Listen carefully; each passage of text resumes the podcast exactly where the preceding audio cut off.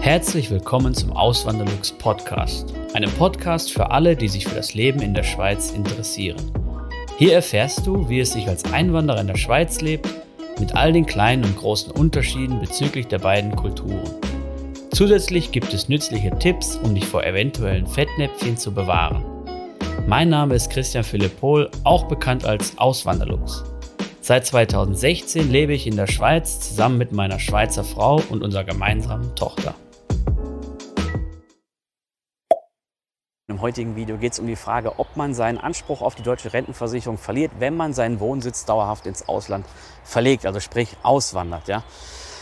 Und da ist es wirklich so, man muss schauen, in welches Land man auswandert, weil es kann sein, wenn man in ein gewisses, also in ein Land auswandert, mit dem jetzt keine, keine, äh, kein Abkommen besteht, dann verliert man den Anspruch auf die deutsche Rentenversicherung. Glücklicherweise ist es so, wenn man in die Schweiz auswandert, und darüber spreche ich heute, weil ich selber Deutscher bin und hier in die Schweiz ausgewandert bin, ähm, glücklicherweise greift da im Falle der Schweiz das Europarecht und man verliert die Ansprüche grundsätzlich nicht. Ja. Bei der Riester-Rente sieht es noch ein bisschen anders aus, da komme ich dann später im Video dazu. Und für die deutsche Rentenversicherung muss man noch gewisse Voraussetzungen erfüllen, damit man überhaupt einen, einen grundsätzlichen Anspruch hat. Dazu komme ich dann sofort. Ich will nur eins noch sagen, eben dieses Europarecht, das gilt in der gesamten EU plus Island, Liechtenstein, Norwegen und die Schweiz glücklicherweise. Ja.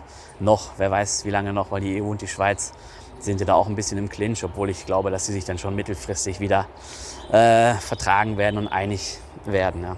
Man muss gewisse Voraussetzungen erfüllen, damit man überhaupt einen grundsätzlichen Anspruch auf die deutsche Rentenversicherung hat, nämlich fünf Jahre bzw. 60 Monate Pflichtbeiträge gezahlt zu haben. Und das muss man auch nicht am Stück gemacht haben, sondern es kann auch halt ja, gestückelt gewesen sein. Manche sind vielleicht erst in der Lehre, machen vielleicht noch irgendwann, äh, keine Ahnung, einen Teilzeitjob, studieren dann noch oder was weiß ich. Wichtig ist, dass dann halt Pflichtbeiträge gezahlt worden sind und das zählt dann für diese Zeit. Ja. Das müssen insgesamt fünf Jahre oder eben diese beziehungsweise diese 60 Monate gewesen sein. Wenn man dann ins Ausland geht und spricht dann in eines dieser Länder, wofür das Europarecht gilt, außerhalb Europas gibt es dann auch nochmal andere äh, Abkommen, aber darauf will ich jetzt nicht weiter eingehen.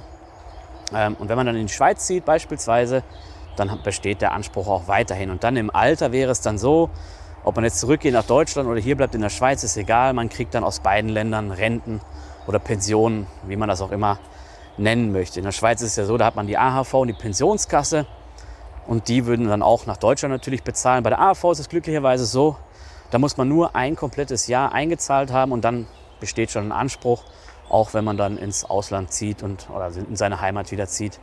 Die sind da nicht so krass jetzt wie die von der deutschen Rentenversicherung. Ja. Und dann noch etwas, was ich vorhin angekündigt habe zu der deutschen Riester-Rente. Da ist es leider so, dass die Förderungen, die man erhalten hat für die Riester-Rente, wenn man dann in die Schweiz zieht, dass man die zurückzahlen muss. Ja. Und das liegt daran, dass die Förderungen nur behalten werden dürfen, wenn man halt in Deutschland bleibt oder im europäischen Wirtschaftsraum bleibt. Ja. Und die Schweiz gehört leider nicht zum europäischen Wirtschaftsraum. Ich habe das recherchiert, habe erst das auch nicht glauben können. So. Ähm, ich habe gedacht, so, äh, okay, aber ist halt dann nicht, nicht geregelt. Ja, oder sind nicht ähm, leider nicht da drin. Das heißt, wenn man dann eine Riester-Rente hat und dann in den Ruhestand geht, dann muss man die Förderungen zurückbezahlen, wenn man hier in der Schweiz den Ruhestand äh, vor, verbringen will. Ja. Und deswegen empfehle ich euch, ich bin ja natürlich kein Experte in diesem Gebiet da, äh, Riester-Rente und sowas. Das heißt, wenn ihr eine Riester-Rente habt und überlegt, in die Schweiz auszuwandern, dann kontaktiert nochmal euren, euren Versicherungsvertreter oder einen Fachmann dazu einen Experten, der sich auch wirklich gut auskennt und der soll euch mal dazu beraten und dann die, die richtige Lösung für euch finden. Vielleicht, also eben meine persönliche Meinung ist sowieso, die Riester-Rente ist gescheitert. Und das ist auch die Meinung von vielen Experten. Ja.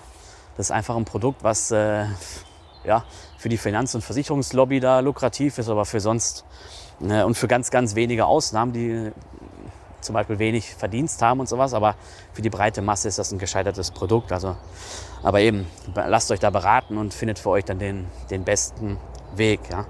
Und dann noch eine, eine kurze Anmerkung zur Erwerbsminderungsrente oder zur Erwerbs, Erwerbs, äh, Rente, die man auch erhält, wenn man oder über die man abgesichert ist, an die man erhält, wenn man erwerbslos wird, wenn man über die deutsche Rentenversicherung versichert ist. Und da ist es so, wenn man dann in die Schweiz auswandert, ist man dann grundsätzlich noch dort drüber versichert.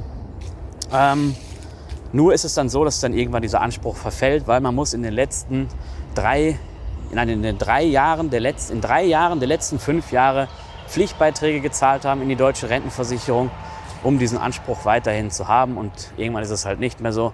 Spätestens nach zwei Jahren hier in der Schweiz ist es dann vorbei und dann hat man äh, diesen Anspruch nicht mehr, was auch nicht weiter tragisch ist, weil man hat, man, man hat ja dann den Anspruch hier ähm, auf Invaliditätsvorsorge ähm, von der AHV und von der Pensionskasse. Ja. Ähm, also man ist gegen Invalidität versichert, sage ich mal, über die Pensionskasse und über die AHV natürlich und sogar deutlich besser als jetzt über die deutsche Rentenversicherung. Und wie im anderen Video schon mal gesagt, wenn ihr eine Berufsunfähigkeitsversicherung habt, behaltet die auf jeden Fall. Wenn das eine gute ist, ja, könnt ihr auch noch mal gerne vom Experten abchecken lassen. Und wichtig ist natürlich auch mit der Versicherung klären, ob sie auch dann für den Fall der Berufsunfähigkeit im Ausland zahlen würden. Ich habe es bei mir damals so gemacht und habe mir das schriftlich zusichern lassen und deswegen habe ich die dann auch behalten. Ja. Ähm, man weiß ja nie, ob man dann vielleicht nochmal nach Deutschland zurückgeht oder so. Ähm, und da ist es ja gut, wenn man eine hat, die man in jungen Jahren abgeschlossen hat und nicht dann irgendwie mit 40 nochmal eine abschließen muss. Das wird dann äh, extrem teuer und macht dann nicht mehr so einen Sinn. Ja.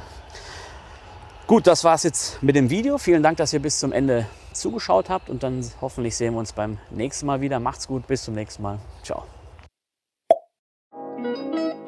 Vielen lieben Dank fürs Zuhören. Neue Podcast-Folgen gibt es jeden Montag und Samstag um 9 Uhr vormittags. Schaut auch gerne auf meinem Blog auswanderlux.ch vorbei. Dort erfahrt ihr mehr über mich und mein Leben in der Schweiz. Zudem findet ihr mich auf YouTube und Instagram unter dem Namen Auswanderlux.